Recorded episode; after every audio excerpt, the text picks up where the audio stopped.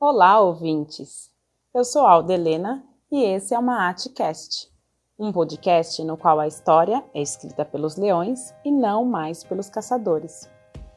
Ao longo das eras, muitas das nossas vivências e da nossa cultura se perdeu ou foi apagada.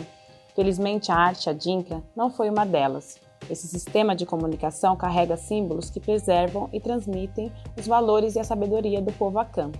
Um deles é o Sankofa, interpretado como Nunca é tarde para voltar atrás e recuperar o que você perdeu. Nesse episódio, conversaremos com Brenda Cruz, que, entre muitas outras ocupações, é soteropolitana, nacionalista negra e pesquisadora autônoma na plataforma de experimentação artística e intelectual Bori.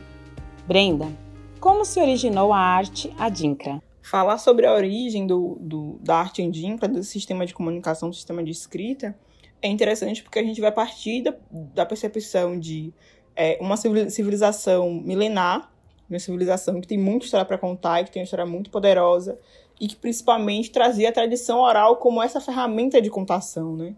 E aí o que a gente vai entender é que a tradição oral conta que é, o sistema indígena tem origem em uma guerra entre o povo achante. Existiu uma guerra por conta do, do Guiá, ou Guá, que é o banco real e símbolo de soberania do Estado e de poder de Estado do povo achante, e o povo de Yaman foi lá, copiou o rei do povo de Yaman, copiou esse banco, é, essa simbologia e deu início a uma guerra. E nessa guerra, o povo achante venceu. E nesse processo, é, quando o, o, rei do povo Giaman foi morto e derrotado, ele carregava no corpo um tecido, que era um tecido que trazia simbologia, simbologias adíncras, e esse tecido se tornou uma espécie de troféu para o povo achante. E não só portando é, essa, esse marco de ser uma civilização que venceu uma guerra e, e também carregou o poder e começou a ter, né, e, e aportar esse poder de reproduzir, de perpassar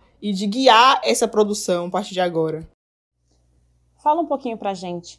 Qual é a importância da arte adinca para o seu povo, o povo Akan? para além de ser um marco de, de uma civilização que vencia uma guerra, a importância vem muito desse lugar da própria utilização desses, dos, dos andinkas, né? É um sistema de comunicação que, com símbolos que propagam ideias, provérbios, transmitem valores e preservam, acima de tudo, esses valores. E a gente está falando de mais de 500 simbologias, mais de 500 símbolos que vão desde prosperidade, paciência, sabedoria, até o próprio Sankofa, que representa é, essa, essa ideia e esse movimento de olhar para trás e construir o futuro, de não ver um tabu nisso, não ver é, medo. É, a importância acho que o que resume essa importância muito bem é a localização. Você está localizado, você pertence a algo, né?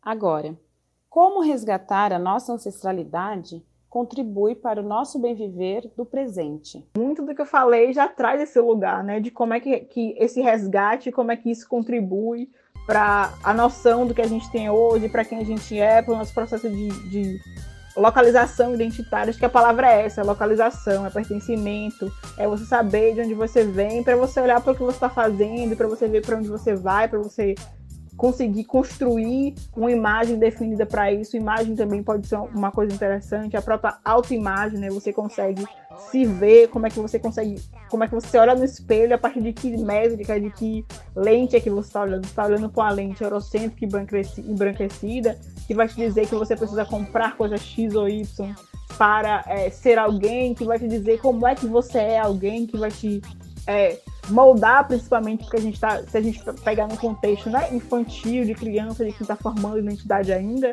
Então, a própria importância, a própria contribuição é essa: é de você se localizar, é de você saber o que é que você pode fazer, é, para você saber quais são seus valores, para você conseguir preservar isso também, o que é que você vai passar para os seus filhos, para os seus amigos, quais são as relações que você vai cultivar. Muito obrigada, Brenda, pela sua participação. Que nunca nos falte coragem e fé para voltar atrás e nos reconectar com quem fomos, somos e seremos. Agora, vamos para o nosso quadro. O que é isso, hein? O que exatamente é diáspora africana? O que é isso, hein? Foi o deslocamento forçado dos povos africanos para outras regiões. O Brasil possui a maior população africana nativa ou de seus descendentes, seguido pelos Estados Unidos. O MateCast fica por aqui.